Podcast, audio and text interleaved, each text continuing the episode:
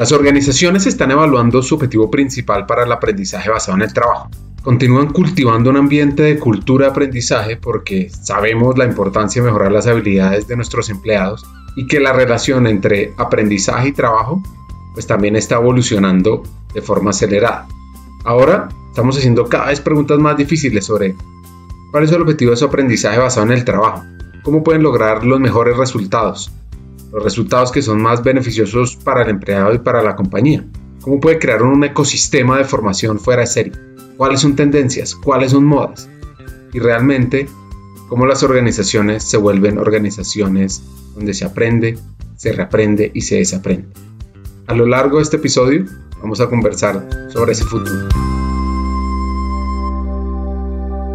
Hackers del Talento, más que un podcast, es una comunidad. Una comunidad que aprende a partir de las historias de CEOs, de líderes de talento humano, de influenciadores y pensadores, donde ellos nos comparten sus aprendizajes, sus historias de vida, para que juntos humanicemos las compañías en América Latina. Disfruten el episodio.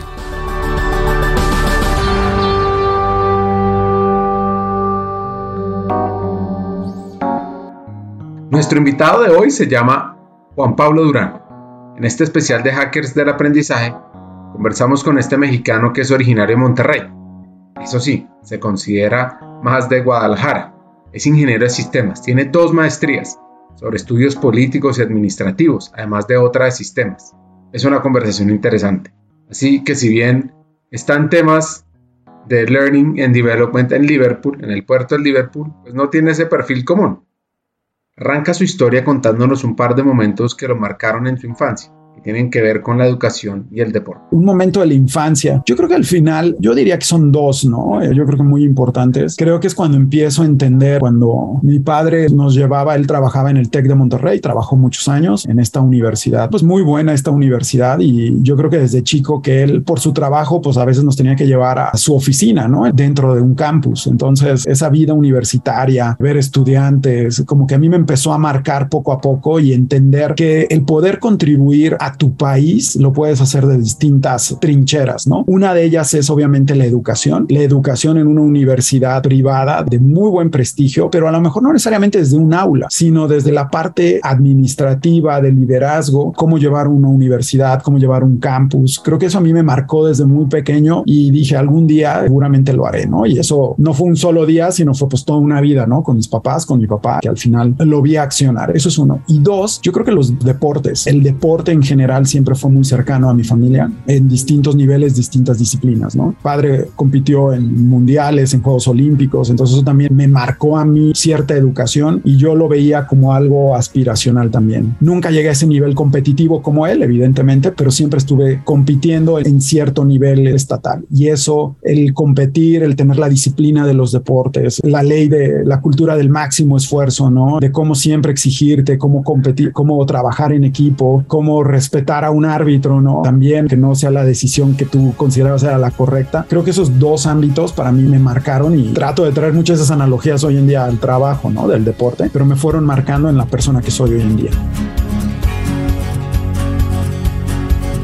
Así que para profundizar sobre su rol hoy, cómo llegó al puerto de Liverpool donde impacta más de 73 mil personas, con aprendizaje? Mira, yo, como te platicaba, llegué hace cuatro años y medio, otra vez por circunstancias, por el networking que uno va teniendo a través de los años, una persona cercana, ¿no? Eh, justo de trabajos anteriores, por el mismo grupo de profesionales, conoce a algunas personas aquí dentro del puerto de Liverpool, ¿no? Entonces, quien es hoy en día mi jefa en ese grupo, estaba preguntando recomendaciones sobre alguien que entendiera universidades, que entendiera la iniciativa privada, que tuviera los dos pies en ambos mundos, ¿no? Uno en cada uno. Entonces este amigo, ex compañero, dice, oye, pues yo conozco a Juan Pablo, ¿no? Entonces así fue como, y él dice, y ahorita está en Deloitte además, entonces trae cierta experiencia y luego antes estuvo en IBM y así, ¿no? Entonces así fue como se acercaron conmigo mientras yo estaba en Deloitte. Llegué como la propuesta original era llevar la universidad virtual que tenemos. Es una universidad, es un proyecto muy bonito que tiene casi ya 20 años, 18 años la universidad. Es una universidad bien conformada, totalmente capaz de, legalmente hablando, ¿no? De emitir, gracias a la Secretaría de Educación Pública, ¿no? Sus propios títulos, ¿no? Las maestrías, ofrecemos clases de educación básica, bachillerato, ¿no? Hasta posgrados y todo para nuestros colaboradores, ¿no? Entonces, parte del objetivo inicial era dirigir esa universidad, así como el área de aprendizaje, ¿no? Estas áreas de capacitación, lifelong learning, ¿no? Para todos nuestros colaboradores. Muy relacionadas ambas. Es el plan original, pero mientras se acercaba la fecha y conversaba con quien es hoy mi jefe actual, eh, me empezó a decir, oye, ¿tú cómo ves si también te conectas un poquito más hacia adelante, ¿no? Hacia atrás, perdón, en la cadena, ¿no? Y yo le dije, ¿a qué te refieres? Este, no, pues desde el reclutamiento, ¿no? Y que todo el reclutamiento, el desarrollo de la gente esté concatenado y sea una sola experiencia, una sola visión que permita desde una muy buena atracción de gente experimentada, así como también la vinculación con universidades, algo que yo había hecho en otras vidas, por ejemplo en IBM, ¿no? Trabajar desde IBM con universidades, ¿no? En el país. Entonces así fue como de repente de un día para otro ya tenía yo el área de atracción de talento, talent management, aprendizaje, la universidad virtual y recientemente todos los procesos de desempeño de la compañía, ¿no? Entonces así es como fui creciendo en responsabilidades, yo creo que de manera circunstancial, como le digo a mi jefa, ¿no? Te lo agradezco y gracias por tenerme confianza y a lo mejor lo he hecho a perder en el camino, pero no es con intención, ¿no? Porque son áreas muy grandes, muy importantes, son palancas que la organización, son las que se mueven para que la organización avance, ¿no? O ayude a avanzar. ¿Cómo preparas a la gente? ¿Cómo evalúas su desempeño? ¿A quién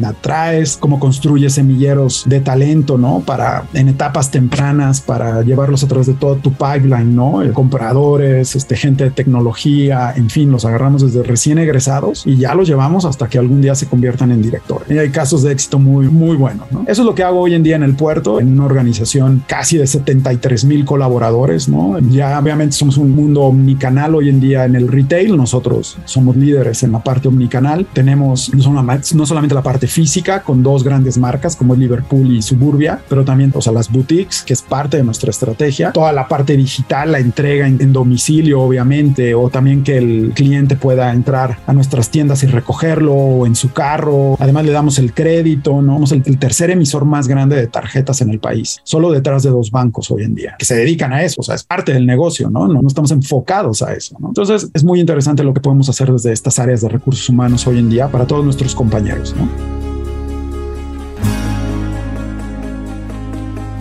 Uno de los temas clave es la digitalización del aprendizaje. Yo creo que todas las organizaciones los últimos dos, tres años hemos estado en revoluciones aceleradas, ¿no? Y creo que, como le digo al equipo, hoy en día tenemos el privilegio de ser testigos de la evolución de una compañía 100% mexicana, pública, al mismo tiempo familiar, ¿sí? Todavía. Somos testigos de esa evolución de lo que está viviendo el puerto de Liverpool para ser líder hoy en día en país, pero al mismo tiempo tenemos una gran responsabilidad. Entonces, tenemos tickets de primera fila, pero somos responsables y somos actores también dentro de esa transformación. Te lo platico sobre todo porque los últimos dos, tres años, desde hace cuatro que llegué aproximadamente, empezamos a digitalizar todo el mundo del aprendizaje, ¿no? Del desarrollo. Algo que dentro de las conversaciones y parte de lo primero que detectaba es que el aprendizaje, el desarrollo todavía con un componente altamente cargado hacia lo presencial, que no es malo, yo creo que es necesario, es importante, pero son momentos clave, ¿no? Cuando hace más sentido sentarnos todos, ¿no? Y tener un, sesiones presenciales, ¿no? Entonces,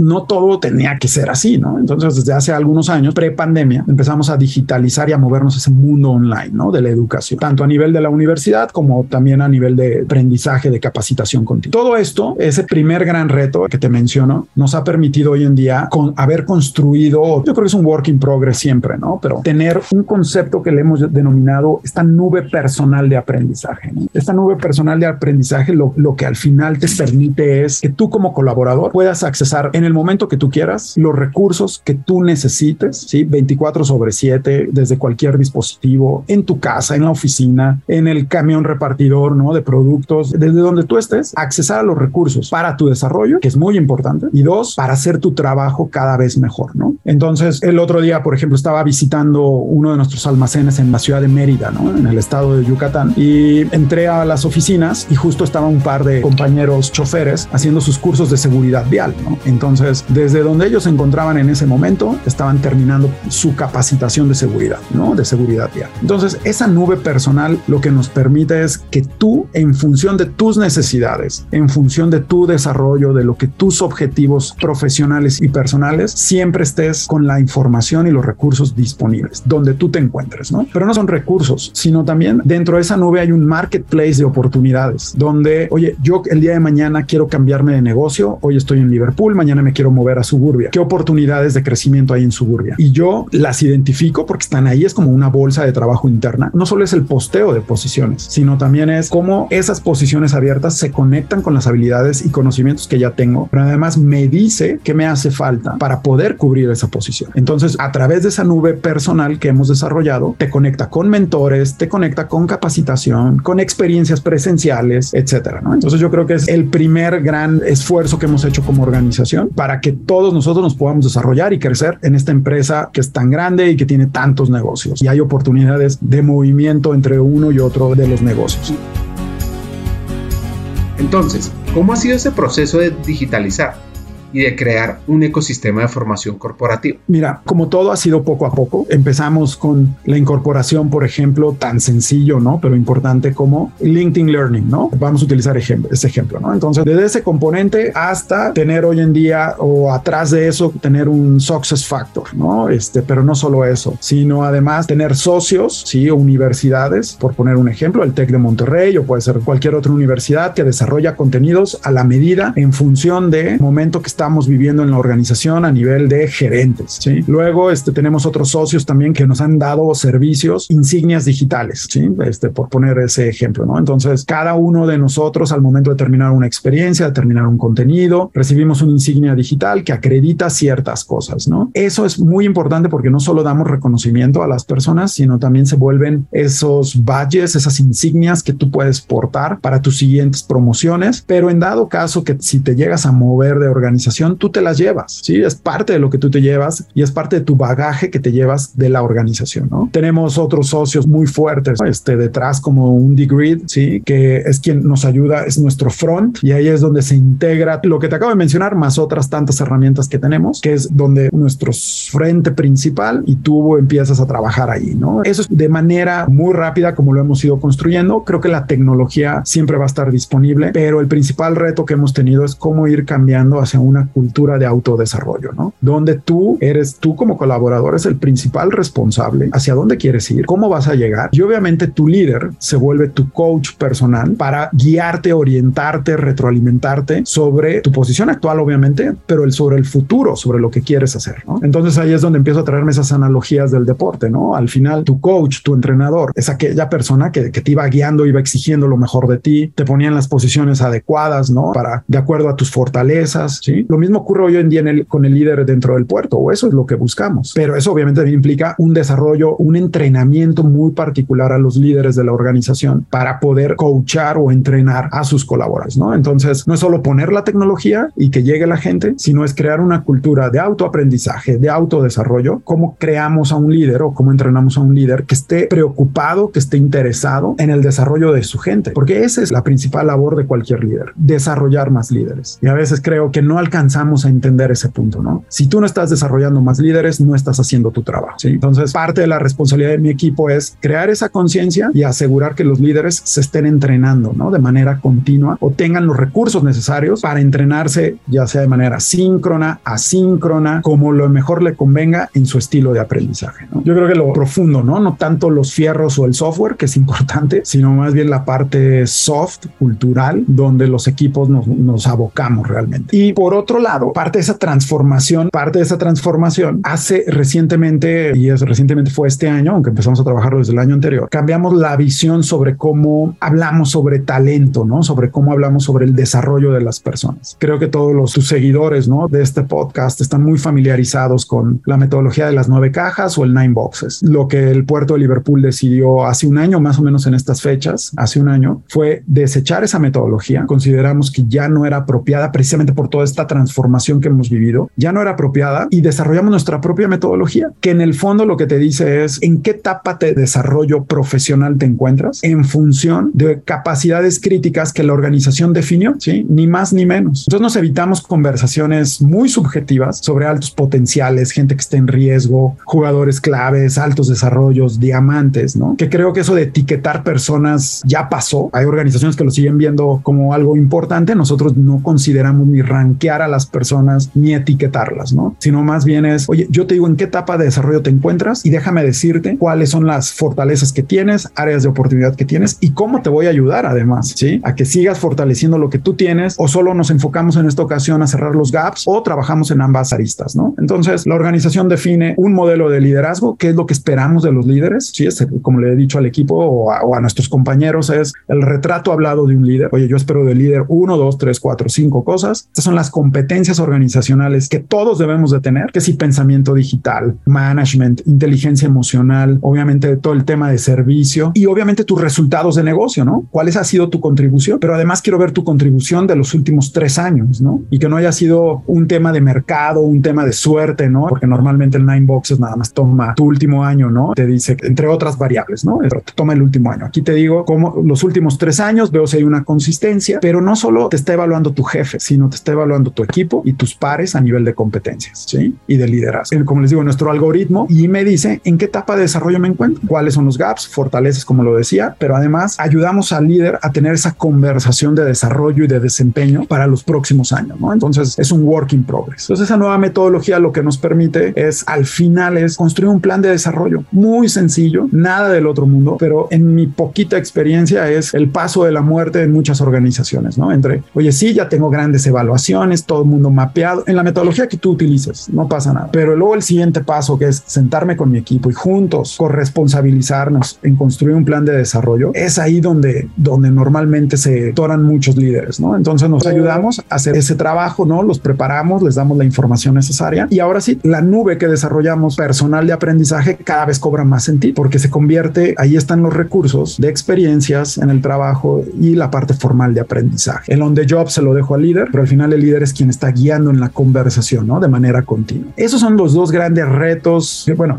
hemos tenido más, pero yo creo que son los dos que te platico, ¿no? A nivel de desarrollo y aprendizaje. Hemos tenido otros de atracción de talento, ¿no? A nivel de desempeño, pero estos dos este, son los que me gustaría compartirte, ¿no? Hagamos una pausa. Pocas veces las organizaciones se enfocan en la cultura de aprendizaje o en el modelo de creación del contenido que sus empleados consumen. La obsolescencia del contenido es el enemigo número uno en los programas de capacitación corporativa. Cerca del 40% del contenido disponible en el mercado no se ha actualizado en los últimos dos años. ¿Cuándo fue que actualizaron los contenidos internos de capacitación por última vez? Hay una plataforma que ha sabido apalancarse de la economía de creación de contenidos, Udemy. Con más de 55 millones de estudiantes, Udemy es hoy por hoy el destino de capacitación virtual más grande a nivel global. Lo que hace único y diferente a Udemy es su modelo de marketplace. Expertos del mundo real pueden transmitir su conocimiento en cursos ágiles, actualizados y con el sello de calidad de la validación social de millones de estudiantes. El 74% de los cursos de Udemy han sido actualizados en los últimos dos años. Y cerramos esta pausa, continuemos con el episodio. Normalmente leemos diferentes fuentes de información que puede estar en Forbes, en revistas eh, especializadas en temas de trabajo. Siempre se habla del tema de adquirir talento versus entrenarlo. ¿Qué es mejor? ¿Cuál es el impacto a largo plazo, corto plazo? ¿Qué es más costoso? ¿Qué es más rentable? Oigamos esta parte. Yo creo que cada vez, creo que lo que sí está quedando claro, Ricardo, es que no podemos, y esto yo no lo dije al inicio, creo que son tantos los cambios que estamos viviendo, la evolución de las compañías también. En el caso del retail hacia un mundo omnicanal, hacia los marketplaces, etcétera, que si seguimos tratando de atraer todo el nuevo talento de fuera, en vez de desarrollarlo de manera interna, o sea, no hay suficiente talento afuera para las necesidades que hoy en día por lo menos nosotros tenemos. Entonces, creo que eso está cobrando mayor relevancia en otras organizaciones, de otras industrias. Hace un mes más o menos platicaba con compañeros de farma, ¿no? De la industria de farma y también están desechando el Nine Box y se están enfocando más bien, oye, ¿cómo los desarrollo o cómo los ayudo a desarrollarse? Pero además acercar las herramientas no solo para cerrar sus gaps, que es importante, o seguir fortaleciendo lo que son buenos, pero cómo les ayuda a hacer un cambio de carrera dentro de la misma organización. Entonces, este famoso reskilling y upskilling cada vez cobra mayor relevancia para las necesidades que tenemos, ¿no? Entonces, creo que lo escucho más, creo que hay algunos ejemplos, pero creo que todo el mundo o la gran mayoría siguen el estándar, ¿no? Que es mis nueve cajas, dime quiénes mis altos potenciales, porque son los siguientes promociones. Y no necesariamente eso es cierto. Y lo digo por temas de práctica, sino también por investigación que se ha estado publicando recientemente en estos temas.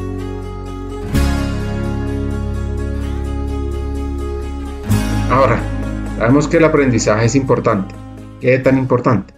Y si nos regresamos a los últimos estudios de tendencia de Mercer o de cualquier gran compañía como estas, ¿no? Hedrick, mismos estudios de Deloitte, de KPMG, te hablan sobre factor número uno de retención y de atracción, curiosamente. Es el uno y el dos o viceversa. Son las oportunidades de desarrollo y crecimiento que tienen las compañías. Y desarrollo es, oye, ¿qué otras oportunidades tengo yo de seguir aprendiendo cosas? Y obviamente también de crecer, ¿no? O tener movimientos, experiencias. Se vuelven el factor uno y dos dependiendo de dónde estés en la cancha, ¿no? Si estás afuera y quieres entrar o si ya estás jugando en la compañía, pues yo me quiero quedar precisamente por lo que mencionas, ¿no? Porque tengo estas oportunidades. Entonces eso cada vez está volviendo, creo que es importante el reto que tenemos como organizaciones y eso lo dicen estos estudios, ¿no? El reto que tenemos como organizaciones es cómo cristalizarlo, ¿no? Cómo hacerlo realidad a través de cómo. Ok, ya entendí lo que quieren, ahora el cómo. Entonces, otra vez regresando a las analogías deportivas, creo que lo que estamos construyendo en el puerto de Liverpool, un excelente gimnasio, estamos poniendo el gimnasio, las herramientas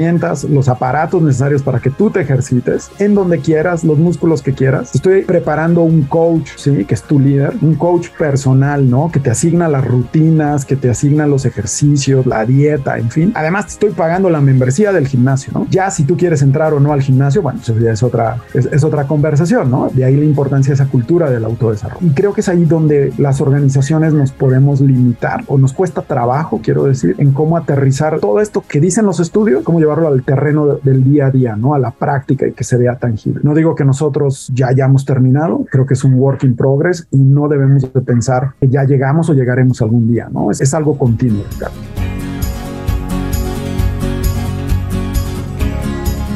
Voy a hacer una pausa acá y es resolver una pregunta sobre cómo afectarán los entornos de trabajo híbridos el aprendizaje corporativo. ¿Por qué? El alejamiento del aprendizaje formal se convertirá en una necesidad, ya que muchos empleados ya no se reportan a la oficina o estación de trabajo de manera regular. Las empresas entonces se dan cuenta que necesitan hacer que el aprendizaje sea más accesible para cada individuo. Para ello, están mejorando el acceso al aprendizaje personal a través de diferentes recursos digitales en línea, seleccionados obviamente por ellos mismos. Y las empresas se benefician porque reutilizan el material que han creado en el pasado, ofrecen el material en los medios que mejor se adaptan a la persona, teniendo en cuenta el tipo de alumno, el tipo de estilo de aprendizaje, el tipo de reto que tiene cada empleado. Y así cuentan con una variedad de material en forma de audio, video, lectura o contenido visual o gamificación. Pero existe la conciencia del potencial del agotamiento del aprendizaje virtual para los empleados. Las empresas están comprendiendo que no se les puede pedir a todos los empleados que bloqueen grandes segmentos de su horario de trabajo para aprender, todo mientras mantienen alta su productividad. Así que, ¿cómo lo contrarrestan? Pues tienen procesos de microaprendizaje, de cursos cortos, educación dividida en pequeños segmentos, y así el empleado no se siente tan abrumado. Y por el otro lado, el aprendizaje social. Bueno, volviendo a la historia, ¿cómo funciona el gimnasio que nos habla Juan Pablo Durán?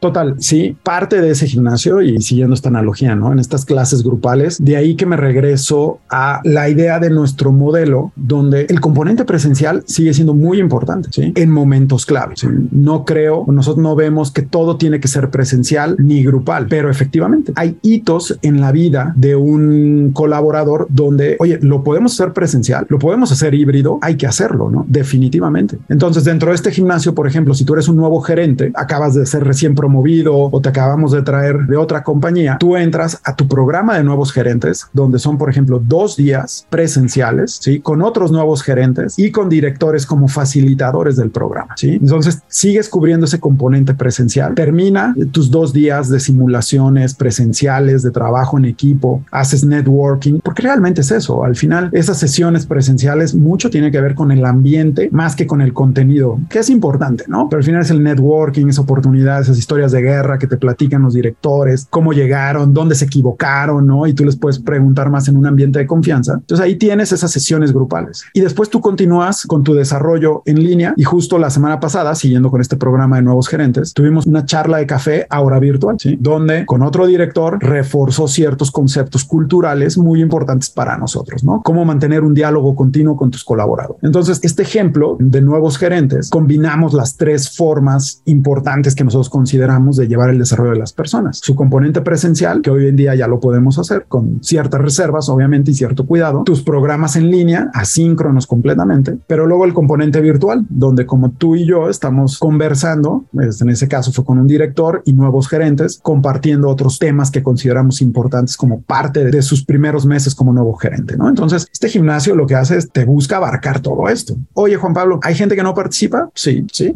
Dice que no tiene tiempo, no le interesa. Lo curioso es que nada de esto lo hacemos mandatorio nosotros. De ahí la importancia del autodesarrollo y la cultura que queremos construir, ¿no? O que estamos construyendo. Lo más fácil es ponerlo en tus objetivos anuales. ¿sí? Yo creo que es lo más fácil, y, pero no es nuestra visión, no es la visión del director general de, y ninguno de sus directores. Oye, esto es importante, es el autodesarrollo. Yo te lo ofrezco. Si tú no quieres entrar, bueno, después no te quejes de por qué no estás creciendo, después no te quejes porque tienes malas evaluaciones, porque no has podido seguir avanzando, etcétera, ¿no? Y a lo mejor hay gente que nunca lo va a necesitar, pero son los casos muy contados, ¿no? Que son excepcionales. Todos nosotros necesitamos este tipo de herramientas de desarrollo y la nube personal de aprendizaje y desarrollo es que tú vas escogiendo, ¿no? Junto con tu líder, cuáles son esos programas, esas experiencias que necesitas y tampoco es llenarte el año de actividades, ¿sí? Con tres, cuatro que hagas al año, creemos que es más que suficiente siempre y cuando sean de impacto y siempre y cuando estén alineadas a lo que tú quieres y a lo que la compañía necesita.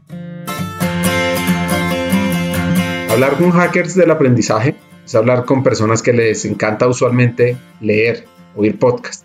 Así que entendamos los diferentes libros que tiene en su mesa de noche y una mirada que tiene sobre el management. Dígole, si vieras ahorita mi oficina, ¿no? En casa, tu casa, es un tiradero, gracias a Dios, de libros. O sea, ahí tengo un vicio importante, ¿no? Entonces, cuando vi esto, me quedé pensando y dije, a ver, ¿cómo lo resumo, no? Fíjate que a mí, si empezamos con lo básico del management, yo soy muy clásico y entonces me voy al Peter Drucker, ¿no? A esos autores clásicos, porque el management, y a lo mejor me van a regañar muchos que sí saben de management, realmente el management no ha cambiado en los últimos siglos, ¿no? Sigue siendo lo mismo. Y ahí que un Peter Drucker, por ejemplo, un Andy Grove, ex CEO de Intel, ¿no? Con su High Impact, High Output, si mal no recuerdo, sus primeros libros son clásicos, ¿no? Y, y vigentes como la gerencia efectiva, ¿no? Vigentes hoy en día todavía. Entonces, ese era como yo soy muy clásico, muy básico en esos temas de management puro, ¿no? Porque ese es management puro. Si ya nos vamos a temas de liderazgo, yo tengo dos grandes vertientes. La parte, todo lo que es historia militar, Segunda Guerra Mundial en particular y más en concreto Winston Churchill. Soy fan de todo lo que se puede escribir de él y lo mucho que él escribió, ¿no? Sobre todo por su personalidad, un poco eh, soberbia, un tipo creo que representa la imperfección humana en muchos sentidos, pero a pesar de cómo tenía esa imperfección, sus áreas de oportunidad como cualquier ser humano, sus grandes fracasos, ¿no? Eh, también, ¿cómo logró al final poder salvar al mundo de un tema como el nazismo, ¿no? Entonces su visión, su resiliencia, ¿no? Cómo sacó el mundo adelante, creo que para mí ha sido y sigue siendo uno de los personajes que más me gusta y sigo consumiendo los libros que publican sobre él. Lo que él escribió, bueno, sin lugar a dudas, ¿no? También es fundamental. Luego, siguiendo esa historia, ¿no? De militar, este, obviamente Abraham Lincoln, creo que sobre el por qué, ¿no? Toda la división que hubo en Estados Unidos en su momento, ¿no? El racismo, ¿no? Cómo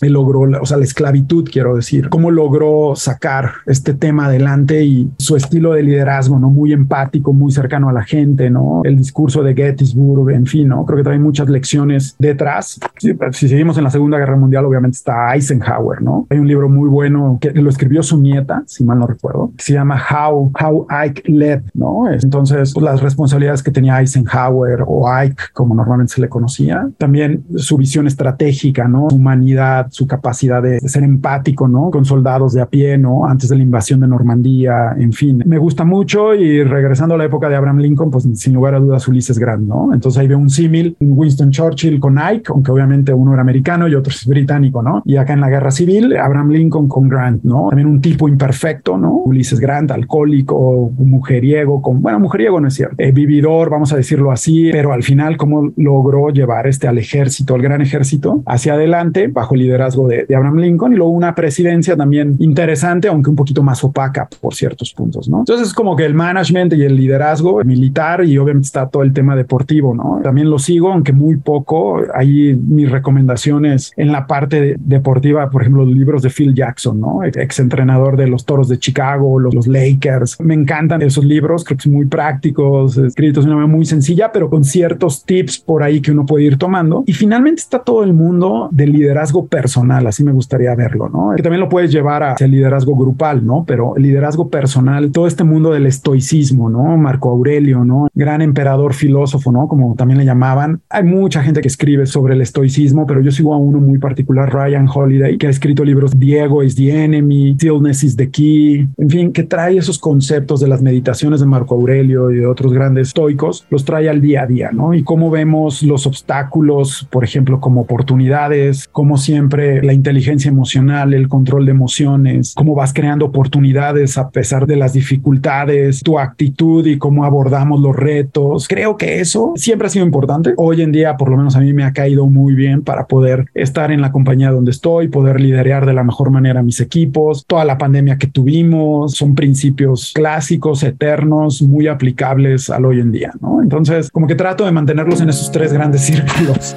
Hagamos una pausa. Hackers del Talento busca humanizar las compañías, compartir experiencias y mejorar la realidad laboral en Hispanoamérica. Necesitamos de una comunidad, porque solos imposible. Así que tu apoyo es fundamental. ¿Cómo? Compartiendo nuestros episodios por WhatsApp, por las redes sociales, suscribiéndote a nuestras plataformas y comentando. Ya hay varios que se han montado en esta comunidad. Gracias a Crip Bogotá por tu apoyo y cerramos esta pausa. Continuemos con el episodio. El aprendizaje corporativo continúa transformándose y avanzando hacia un proceso que beneficia a la empresa y al individuo. Y los avances en tecnología que se han desarrollado a partir de datos, de analítica, pues van a hacer que nos volvamos más sofisticados en la ciencia del aprendizaje, con un enfoque más centralizado en las habilidades, en esas competencias que son claves para dominar el arte de ser productivos en nuestros trabajos, de estar bien. Y así, las empresas mejorarán sus resultados. Se mejorará la percepción sobre la importancia de formación y desarrollo en las compañías.